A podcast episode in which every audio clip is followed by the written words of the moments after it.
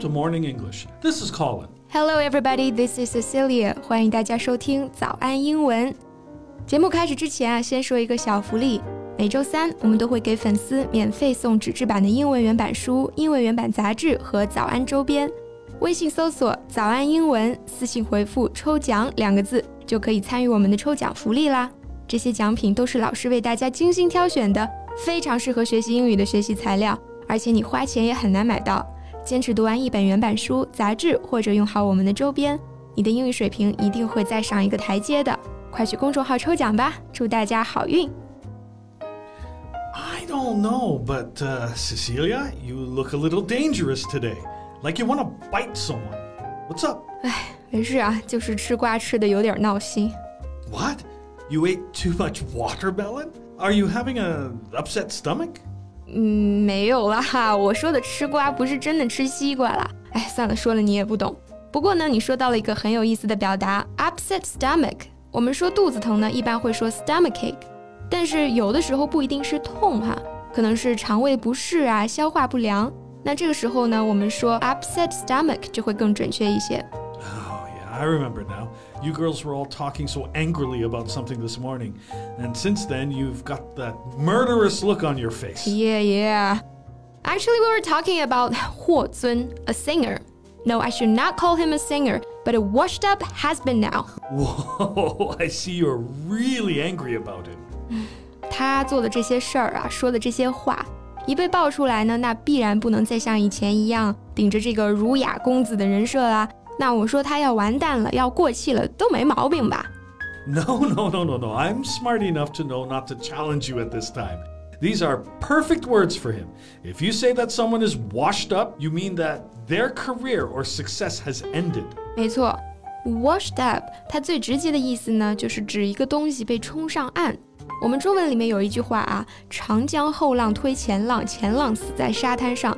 所以说，somebody is washed up，被冲上岸的，也就是说，这个人不行了，不再成功了。Yeah, it's the same with the word um, has been, uh, only it's a noun instead of an adjective. It also refers to a person who is no longer as famous, successful, or important as they used to be. 嗯，这个 has been 就是指这种曾经红过，但是现在已经过气的人。我估计啊，现在很有可能就是他这辈子热度最高的时候了。 所以呢，我们就赶紧赶在它过气之前来聊一聊它。我们今天的所有内容都整理成了文字版的笔记，欢迎大家到微信搜索“早安英文”，私信回复“加油”两个字来领取我们的文字版笔记。Okay, so what on earth did he do? 其实这件事情说起来很简单啊，一句话就是他抛弃了放弃事业陪伴他九年的女朋友，还试图设计把他送进监狱。Well, it's actually not that surprising, is it? The same things are happening all the time in the entertainment business. Yeah, there is nothing new under the sun. I know. 确实，太阳底下没有新鲜事。其实对类似的事情，应该都已经麻木了才对啊。但是每次看到爆出的一些这个具体的细节，还是觉得震碎我三观啊。Yeah, the more you learn about what they really are, the more disillusioned you'll become with them. 没错，这个镁光灯下面的明星都是闪闪发光、高人一等的哈。 但是褪去了光环，人性中的这些弱点，他们一个不差，全都有。那有一些人呢，真的是金玉其外，败絮其中。这种人呢，你越了解，你就会觉得越幻灭。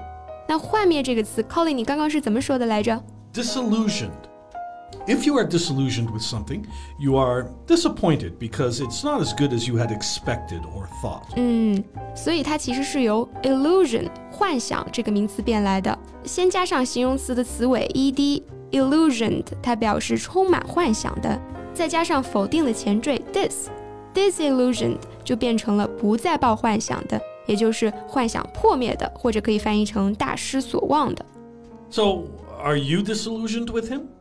well, I never had any illusions about him, because he's really not the type that I like. So, uh, but I did feel surprised，因为爆出来的他的那些聊天记录实在是太不堪了哈。In what sense? In every sense.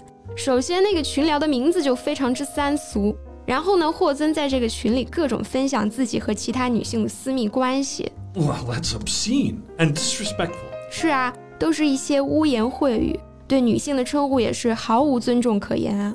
Besides, the members of this group chat seem to all believe that it's totally normal and acceptable to have affairs after marriage or even use violence toward women. Well, just as the saying goes, birds of a feather flock together. Those people in this group chat, I can tell that they're the same kind of people who like to show off by boasting how many girlfriends they have. Exactly. 你这句话说的太好了啊！ 物以类聚，人以群分。英文里面呢叫做 birds of a feather flock together，就是说这个鸟啊，它如果有一样的羽毛，这些鸟它就会聚在一起。那这个群聊里的很多人就是 birds of a feather，中文里面呢我们也叫做一丘之貉。但是其实霍尊这个聊天记录最震撼我的都不是这些，而是最后几页对话他流露出的那种高傲啊，瞧不起女方父母，一直吹嘘自己家里多有资源，也不愿意跟女朋友父母多交流。So, how did girls manage to put up with all this vanity and condescending attitude? If he talked about my parents like this to me, I would punch him in the face. Yeah, I won't doubt that. 确实啊，恋爱关系里面分别心、虚荣心都这么强，这种自我拔高的做派真的非常令人生厌。那你刚刚用的一个词特别好，就是 condescending。Oh yeah. Uh, being condescending is behaving as though you are more important and more intelligent than other people. It's a really annoying attitude. 嗯，就是形容一个人表现得非常的居高临下，或者说有优越感的。比方说霍尊说的这句话啊，我妈妈和你爸妈当然不一样，我妈妈各方面都能教你，你爸妈懂什么？This is called condescending，就是这种典型的居高临下、带着优越感的口气。So what's the girl's reaction towards this? Well, she just put up with it, trying to understand him. Don't forget, she's been doing this for nine years. 所以你刚刚问我，女生们都是怎么忍得下去的？我觉得你问的就非常好啊。To what do we owe this stoicism？这个 stoicism 就是对痛苦的默默承受，或者说泰然处之，或者你可以把它说成是坚忍。但是为什么呢？为什么气到吐血还要默默忍受呢？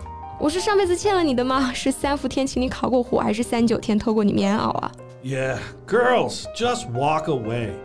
No, don't walk away. Run. Although I believe you won't have this kind of problem, you would run as fast as possible. Yeah, you are right about that. 你让我想起了最近在网上看到的一句话啊，如果你跟一个人在一起需要排除万难，感觉全世界都在阻挠你们，那别想了，世界是来救你的哈，赶紧跑，快跑！好了，这期节目就到这里。最后再提醒大家一下，我们今天的所有内容都整理成了文字版的笔记，欢迎大家到微信搜索“早安英文”，私信回复“加油”两个字来领取我们的文字版笔记。So thanks for listening, everyone. This is Colin. This is Cecilia. See you next time. Bye. Bye.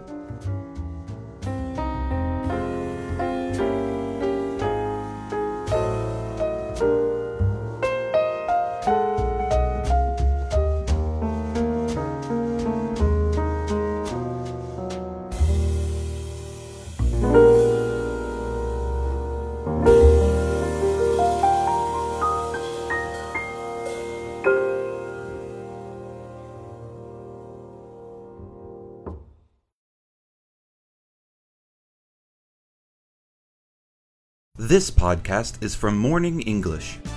学口语就来早安英文。